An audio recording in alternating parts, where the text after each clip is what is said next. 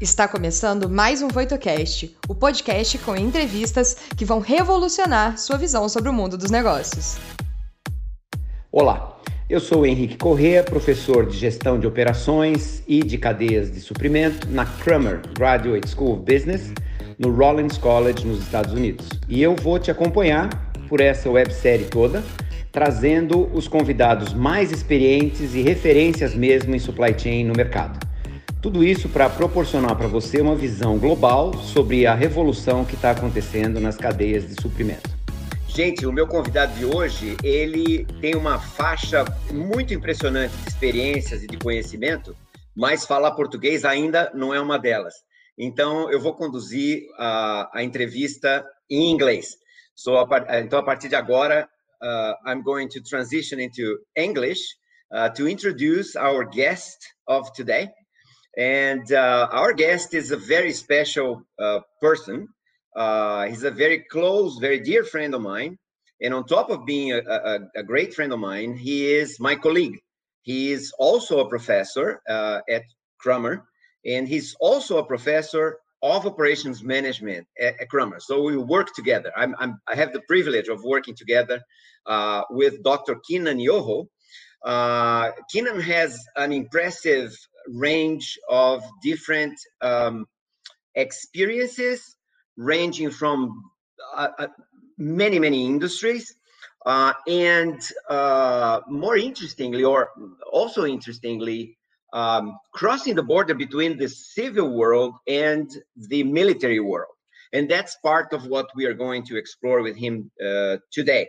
So Keenan, welcome. Thank you so much for making time for us uh, today and um, if I can ask you to just take our viewers uh, through a journey that you are, uh, you know, going through ever since you earned your PhD, just for them to know the breadth of different experiences and knowledge that you have. Okay, thanks, Dr. Correa. Um, the the privilege is all mine uh, when it comes to working together. So I appreciate you having me on uh, this evening. Um, I uh, came about operations. I grew up in a, uh, a town that had uh, five factories when I was growing up, and by the time I was a sophomore in high school, there were no factories left in that town. But I was very, very interested in manufacturing and, and making manufacturing competitive. Um, because those jobs uh, provide a really good living uh, for their workers.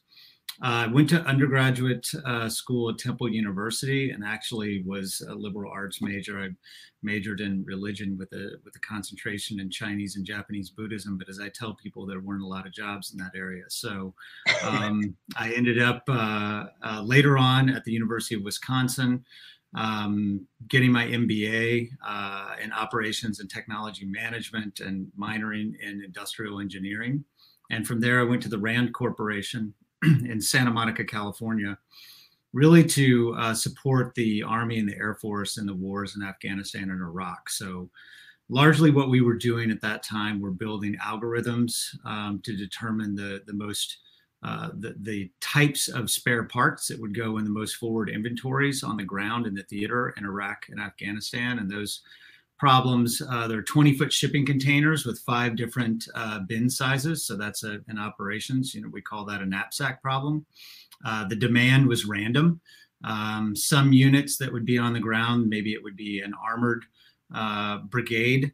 So you're you're storing uh, tank tracks and road wheels and such, and then later what would rotate in on that might be a helicopter uh, brigade. So now suddenly you're using you're you're swapping in helicopter parts. So the demand was random, non-stationary. It was a knapsack problem and it was a multi-echelon problem.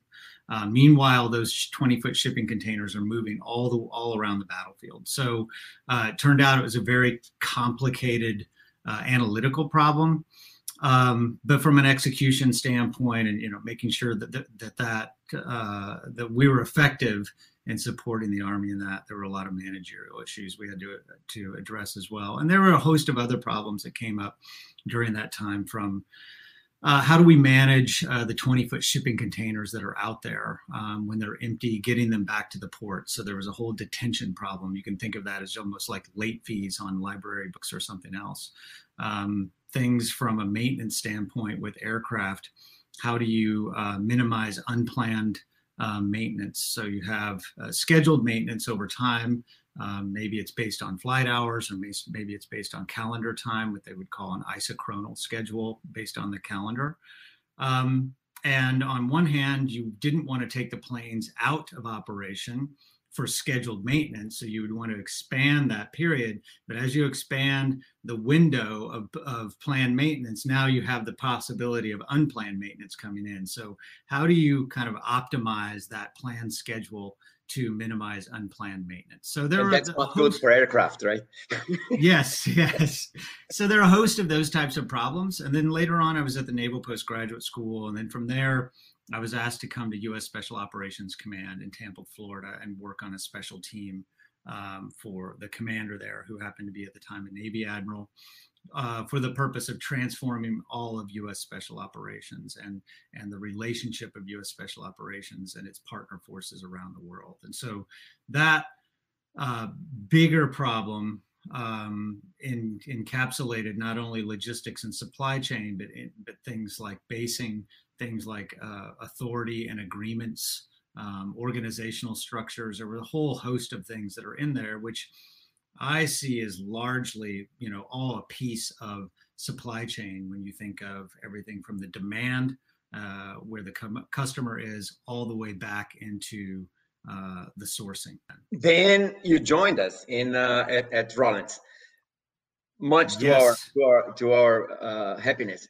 So uh, may, maybe some of our uh, audience um, members might not know, but you went from Temple University to one of the temples of operations research. Actually, a lot of important things happened or were created in uh, in the Rand Corporation about operations uh, research, and also it is uh, important for students in this field to know that at least operations research and many other initiatives were actually born military during the Second World War in the British Navy, and then it went from there. It, it turned uh, civil and uh, developed into what we call analytics nowadays. But at that time, it was called operations research.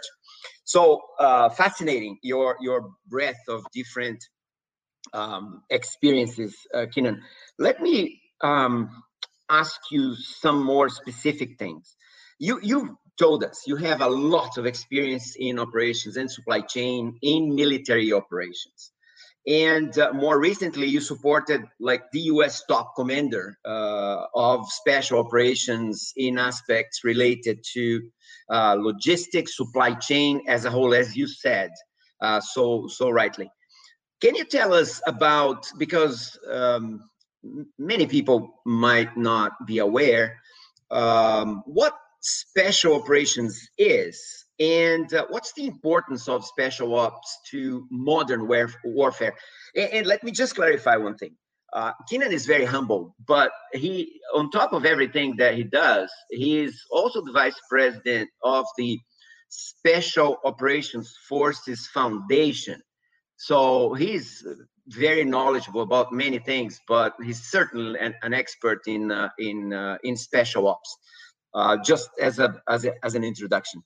Thanks, Enrique. So yes, the, the Global Special Operations uh, Forces Foundation is the national military association for all special operations forces in the U.S. And so when I say special operations forces in the United States, what we mean are uh, the U.S. Army uh, Special Operations uh, Forces, which uh, you can think of as the Green Berets.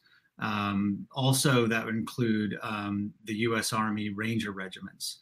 Uh, that also includes uh, the U.S. Navy SEALs uh, and Air Force Special Operations Command, which includes not only their pilots but their tactical operators that are on the ground, and then Marine Corps Special Operations Command. So there's a whole host, and th- that within the Army you also have uh, the Special Operations Aviation Regiment. So there's a whole host of forces from each one of the services. Um, the Army, Navy, and uh, and Air Force, and and then the Marines, which are are part of the Navy. And so each one of those has its own special operations, what we would call components. And so uh, why why have those? Um, the legacy and history of each one of the special operations forces and each one of the services is a little bit different, and the role of each one of those units is a bit different. Um, the Green Berets, the Army Special Operations Forces, um, they have as one of their missions direct action. That's when what you see in a lot of uh, popular films where people are fast roping out of helicopters or kicking in doors and, and, and rescuing hostages.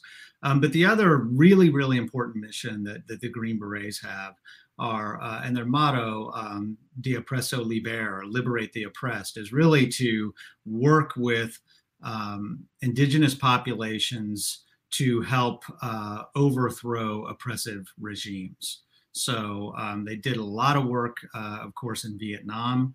We're some of the earliest forces in Vietnam, um, and so that's a big part of there. They do a lot of training um, of other forces and partner forces, um, and really being on the on the ground and developing organically um, indigenous forces. So that's a big part of theirs. The, the Army Rangers, more of a direct action force, taking down airfields and the such, and, and the same with the Navy SEALs, a, a more of a direct action um, mission, and the Air Force uh, Special Operations Command, everything from insertion, uh, rescue, um, direct action from some of their gunship platforms uh, to intelligence surveillance and, and reconnaissance.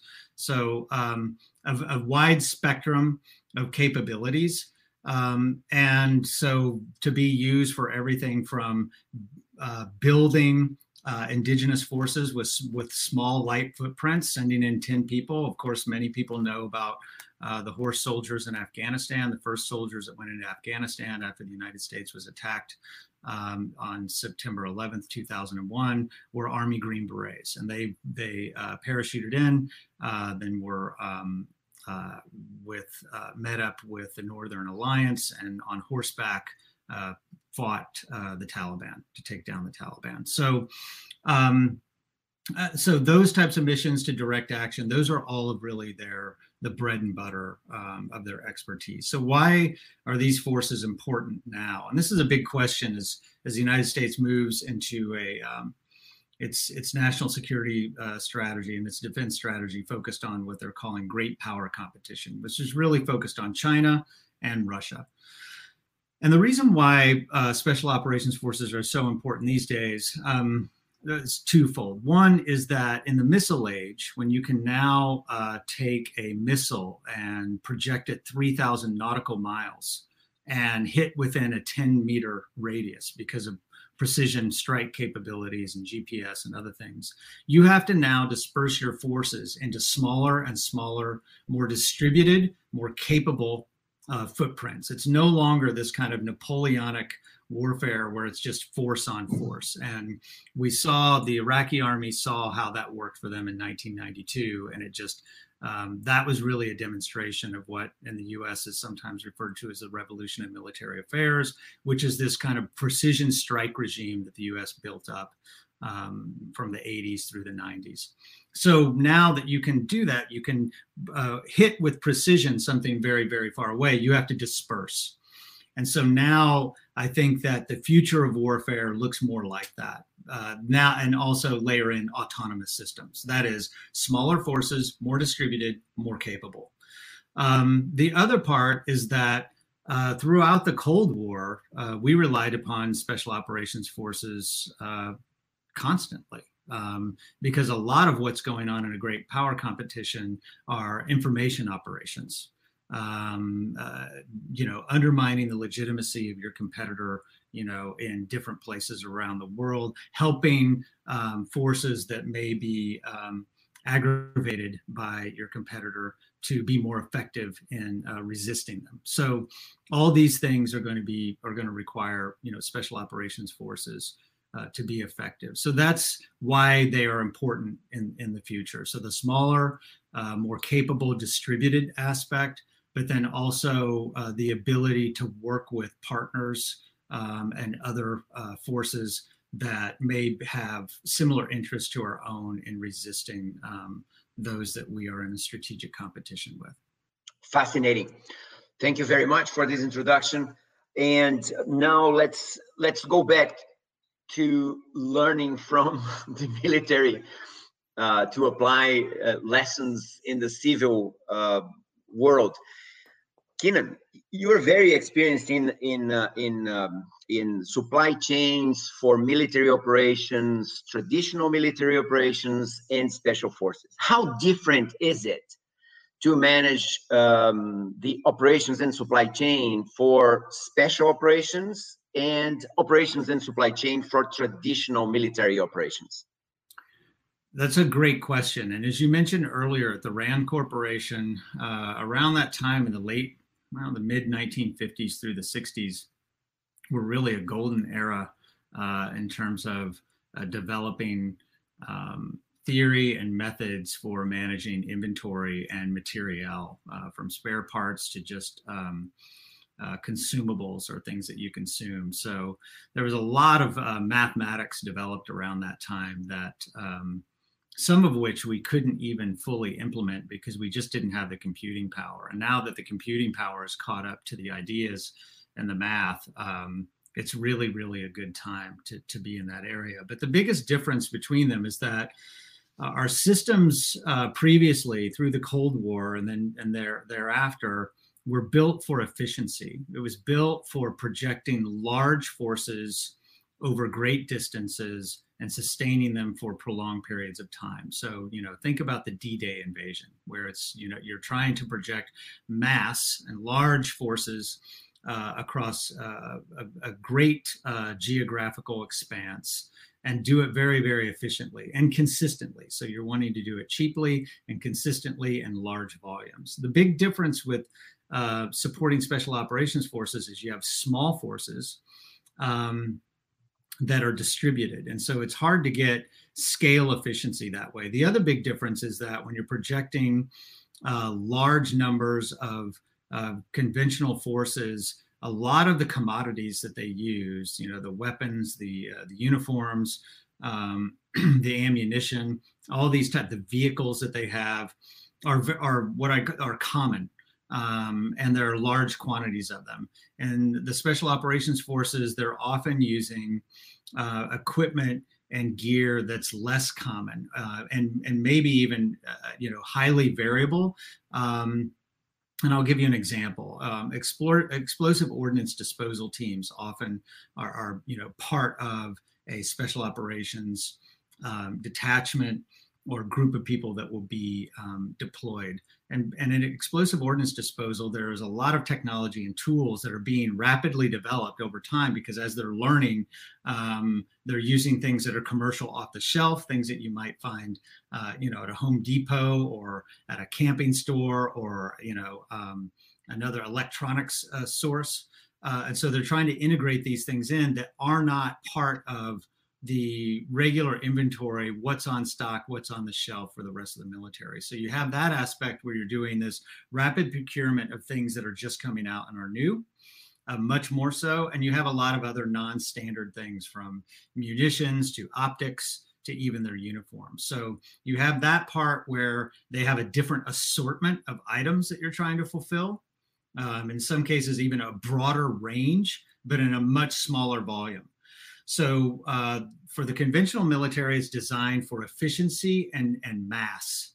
For the special operations, it's really designed for uh, small volume, high mix of, of items and small footprint. So in some cases, you know, you're not going to be able to, the way you build up a conventional force, you know, behind the, the front lines, there would be, you know, supply chains of trucks moving things that are coming in from airfields that are uh, or shipyards in the rear. And these small distributed forces that are forward, you may need to airdrop things in, or you may need to fly it in with a turboprop aircraft. So um, it's just the delivery is different. So the distribution chain is different. Um, the the mix, the product mix is different uh, from a variety standpoint, and uh, the volume uh, and the demand is different. So just it's smaller. So you're not built for efficiency. You need to build for responsiveness, I would say, is the primary, and um, and the ability to insert um, in an austere environment. And in some cases, you don't you want to be able to insert um, those supplies um, in, a, in a way that you know you're not you're you're not um, it's not obvious that that's what you're doing that's so fascinating. You you even use the terms like uh, like efficient and responsive. So that gives me an opportunity to hear from you and learn from you. What do you think um, are the lessons that can be learned from uh, the military operations who in a way you're describing to us they have segmented supply chains supply chains with different objectives with different characteristics remarkably different. So we hear a bit about segmenting supply chains in for companies and so on. So do you think these uh, lessons uh, can be applied to the civil world, like uh, corporate um, uh, co corporations with different markets, different products, and maybe they might need different supply chains. Yes. So, I mean, I think that one of them, one of the the big differences is that um, even in uh, e-commerce versus um, you know your, your standard big box or brick and mortar uh, stores. You have a very very different um, type of system for delivery. That the the distribution centers, the design is different. So let me give an example from just Walmart and Amazon. So Walmart's supply chain is designed. Their distribution centers are designed to uh, pick and pack items among a very a relatively narrow um, assortment of, of, of, of, products. So typically they, in their stores, they, they, they uh, stock the top five market leaders. Um, this is how they've gotten their velocity, and this is why they've been so dominant um, in retail for so many years.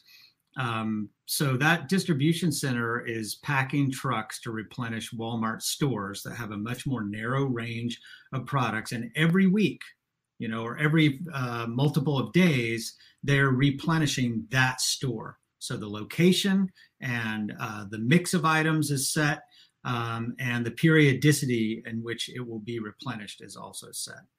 The difference, so from from thinking about the design of that distribution center that's replenishing those individual Walmart stores, that setup and how the picking and the packing is going on in there is very different than if you are an Amazon and you're wanting to deliver uh, to a single address in uh, in Orlando, Florida, you know, a, a Husqvarna lawnmower, um, a you know half pound of uh, yak milk cheese, and some uh, specific you know oatmeal soap, and you're going to deliver it to that person one time.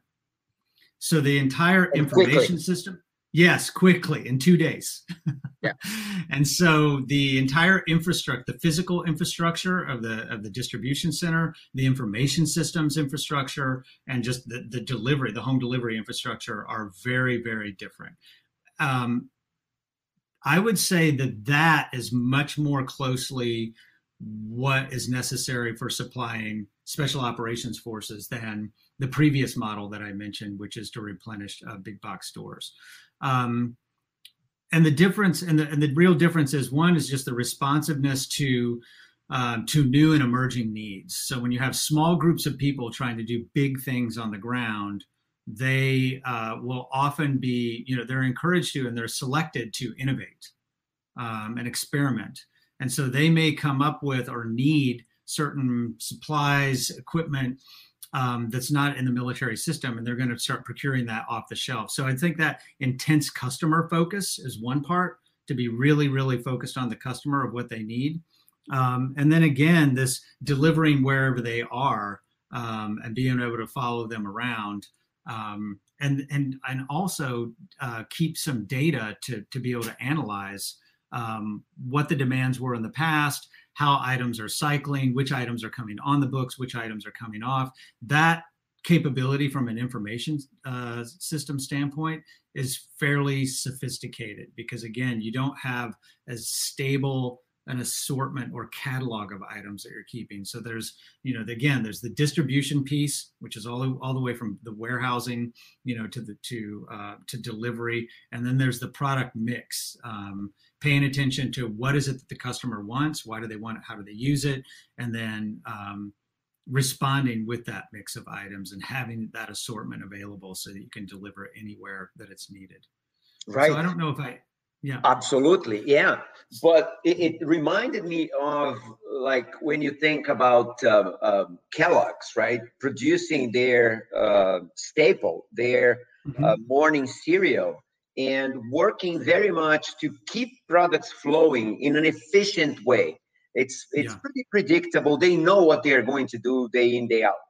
When you go to uh, companies like um, I don't know Apple or more innovative companies like this, sometimes uh, you or most of the time you don't know exactly what to expect because the products are much less predictable and therefore you have to be much more responsive so i think the mm-hmm. parallels are are, are incredibly um, they hold i mean they they, they are there uh, and uh, for for our audience if if you want to go a bit more in depth about this read the classic article by marshall fisher 1997 harvard business review called what's the right supply chain for your mm-hmm.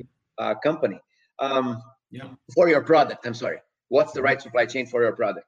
Uh, although in 1997 this was a, a, discussion, even now when I visit companies, I don't know if you have the same um, experience, they are still struggling with the idea that uh, uh they should maybe treat supply chains in a segmented way, the same way that they treat factories within a, a, a, a factory or cells within a plant uh, because I think it's so ingrained in people's minds, in managers' minds, that they should work to always reduce cost, always gain uh, scale, and not necessarily they are thinking with the same emphasis about responsiveness or about agility or about speed uh, of response. So one more thing that we can uh, learn from the military, right? That's a great. Uh, i like how you frame that, uh, Enrique, especially the um, the innovative versus the kind of the standard, um, you know, uh, the efficient um, supply chain. Because it's definitely on the special operations side. It's it's more geared toward the uh, the innovative and the responsive. So, Keenan, the other day we were we were team teaching, um, and uh, I learned a lot when you were talking about an- yet another difference between special ops and traditional military, which was about the characteristics of people involved and organizational structure, how different they were. And, and I, I saw some parallels with, you know, startups more agile versus very well established corporations, rigid, hierarchical, and so on. Can, can you share with us a, a bit of the insights you gave uh, our students that day about uh, the differences in organizational structure between these two remarkably different operations within the same army, within the same military? Sure. Yeah, I think that the biggest uh, kind of innovation, organizational innovation or change or transformation that's taken place, especially among the the more tactical uh, units and special operations, has been this um, adoption of what uh, retired General Stanley McChrystal referred to and his colleagues, Chris Fussell, um, the uh, the team of teams approach, and, and they wrote a book about this, um, which is you still from a human resources um, and management standpoint, you still have this kind of tree-like structure um, that we would all recognize in an organization with you know one person at the top and then you know it kind of goes down where there are many at the bottom uh, to this team of teams where you're pulling people into uh, groups that are very very flat um, they're empowered to make decisions on the ground because they're closest to things on the ground and they're closest to uh, the change um, and empowering those those people to make decisions based on what's often referred to as mission command or the intent of the leader. Um, and so that's been a big change, and that's been necessary to flatten the organization in order to become faster and more responsive because that's just been um, a real competitive differentiator, especially at a tactical level, is the ability to respond to the conditions on the ground. So whether that's uh, if you're FedEx, and you have what they refer to as the purple promise which is, is to make every uh, experience outstanding and you empower the fedex delivery driver on the ground to whatever is happening whatever's may have gone wrong with the delivery of the package to do whatever is in their power to make it uh, right for the customer. And then each week their senior executives get together and they basically do a post-mortem or they look at those problems each week and decide uh, was that a special cause problem or was that a common cause problem? Was that something that occurred because a tornado hit the area that day or is that something because of our business processes uh, allow these things to slip through? And then they they take the the appropriate response. So that's um, that the way that they manage and empower people is very similar to the way the shift that took place in, in U.S. special operations, and I would say is is starting to take hold throughout you know the, the U.S. Uh, military more generally, but a lot of the innovation happens at at uh, in the U.S. Special Operations Forces. Innovations in technology, innovations in um, in tactics, um, innovations in organization often take place there. Um, and then are you know laterally deployed later um, you know things like night vision goggles for example you know special operations are the first to have those now they're they're common throughout the rest of the military so um, and I'm, I'm, i want to make sure that I answer um, all of your question here, Enrique. Um, the uh, that that organizational structure has been really, really critical. I think it's important for private firms to start to adopt that. The thing that's really different is that this is an organization that does essentially serial startups and uh, high impact projects.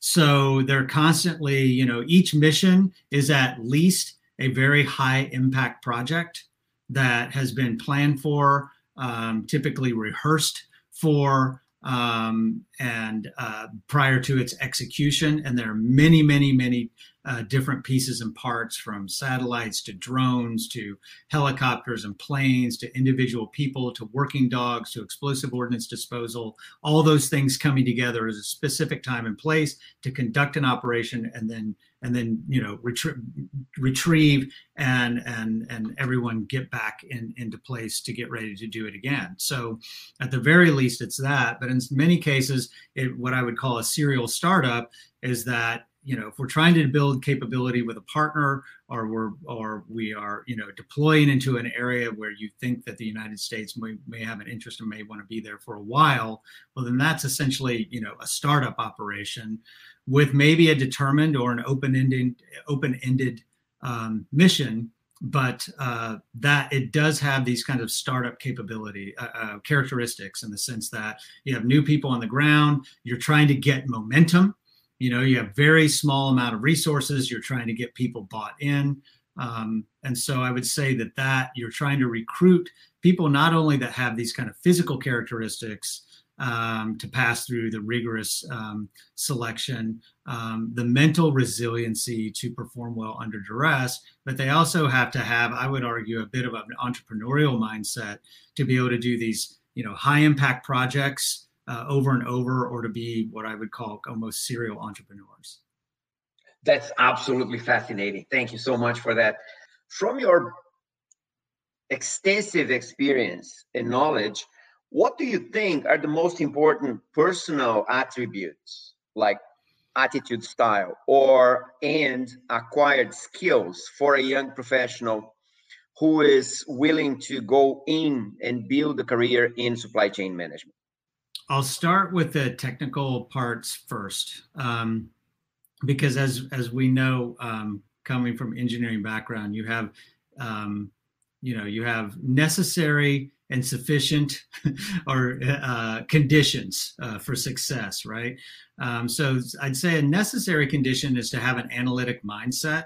That doesn't necessarily mean that you need to be able to code and uh, four different languages, or maybe you're not even great at coding in one, but you do have some, maybe you have a little bit of experience in that. But I would just say mo- more importantly is an analytical mindset and that you think um, and, and make decisions, you think about data uh, and uh, the kind of data that you need uh, to make effective decisions.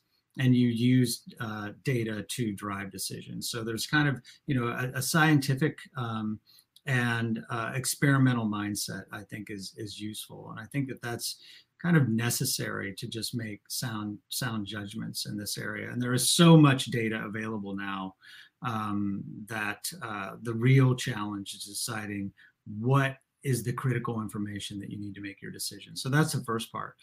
The second part is um, a real comfort with uncertainty and um, with uh, dealing with problems.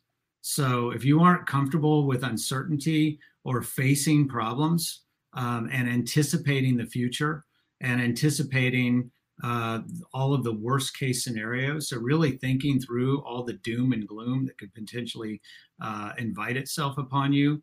Um, that you that that's that's really really helpful um, because part of your our job is to uh, build systems that are resilient um, to uh, disruption, but also to build systems um, that are resistant to uh, disruption. Um, and we're not going to be able to eliminate all the uncertainty that's out there, but we need to build systems that um, are resilient uh, with respect to that. I think as a leader, it's also really important because supply chain crosses every function. Um, it's important to have a comfort with people that are outside of your function and that think differently than you. And in fact, um, you want to build a team of people that are different than you. Um, you want to build a team of people that cross functions, um, you know, mixes of, of, introverts and extroverts, um, analytic and intuitive. Um, and I'd say just build as a diverse team as possible because you're going to touch every aspect from the customer facing side um, knowing your customers, not just what they need now, but anticipating um, where their markets are going. Don't always leave it to them because if your customers go out of business, that doesn't just impact them. So yeah. you want your customers to do well, not so well that they disintermediate you, but you want them to do well so that you continue to do well. So it's always good to help your customers anticipate the future too, especially if you, in some cases, your organization may be more sophisticated than some of your smaller customers. Um, but then all the way back into, um, you know, the, the supply side of the organization into, into raw materials. And each one of those parts of the supply chain is going to have different types of characteristics. They may exist in a specific geography where you're going to need, you know, language or cultural skills um, or experience. And so you want to have a diverse team. And the other part is to get comfortable with finance. What I'm seeing is more and more companies start to pull supply chain into finance or the supply chain being elevated much more closer to the CEO um, whereas in the past, you would see it was really the CEO and the CFO, finance and the, and the chief executive like this. You're seeing supply chain being much closer because in for profit uh, organizations, we plan operations for financial outcomes. And so in a nonprofit, we budget for operational outcomes, but in a for profit, we plan operations for financial outcomes. And if you understand operations and you have some comfort with finance, I think you're going to be a tremendously effective leader. Um, as you know, again, so long as you're good, you have all these other general leadership characteristics. You're a good listener. Um, you uh, make sure that you recognize your people. Uh, if you want your people to take risks, then you have to take risk on their behalf. That means you push them out and tell them to take risks, and then if something blows up in their face, you take responsibility for it, not them. Um, on the other hand, if they do something uh, that's absolutely fantastic, they get all the credit, not you. So those are, you know, the kind of characteristics I think if you want to be a good leader and get your people to move fast, be very, very aggressive, um, and to take risk. That kind of taking risk on behalf of your people and recognizing them is just, you know, one small thing, but I think is important as a leader. Wonderful, so much good stuff in in that answer.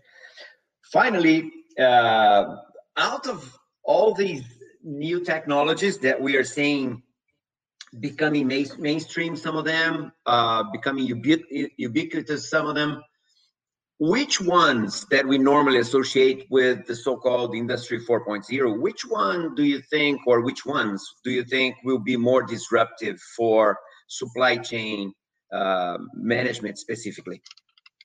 I think that the um, the continued development of sensors and being able to integrate information on the status of goods in particular, uh, and I'm just thinking about the, the, the goods piece right now, will continue to play um, a big role. You know, um, two decades ago, RFID and, and, looking at things like barcodes were important.